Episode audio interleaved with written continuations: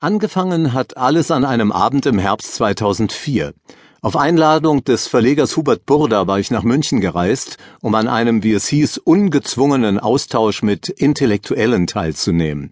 Nie zuvor hatte ich mich als Intellektueller wahrgenommen. Ich habe BWL studiert und bin Unternehmer geworden, also das Gegenteil eines Intellektuellen. Doch ich hatte zwei Romane veröffentlicht und das genügte offenbar. Am Tisch saß Nassim Nicholas Taleb, damals ein obskurer Wall Street Trader mit Hang zur Philosophie. Ich wurde ihm vorgestellt als Kenner der englischen und schottischen Aufklärung, speziell David Hume. Man hatte mich ganz offensichtlich verwechselt.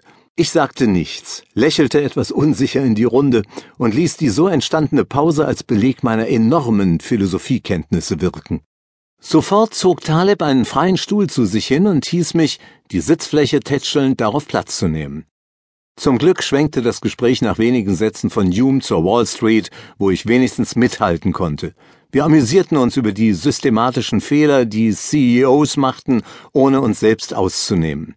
Wir redeten über die Tatsache, dass unwahrscheinliche Ereignisse rückblickend betrachtet viel wahrscheinlicher erscheinen. Wir lachten darüber, dass Anleger sich bei Kursen unter dem Einstandspreis kaum von ihren Aktien trennen können. In der Folge schickte er mir Manuskriptseiten, die ich kommentierte, teilweise kritisierte und die sich zum Weltbestseller Der schwarze Schwan fügten. Das Buch katapultierte Taleb in die Liga der intellektuellen Weltstars. Mit wachsendem intellektuellem Hunger verschlang ich die Heuristic and Biases Literatur. Parallel dazu verstärkte sich der Austausch mit einer Vielzahl von Leuten, die man als amerikanische Ostküstenintelligenzia bezeichnen könnte.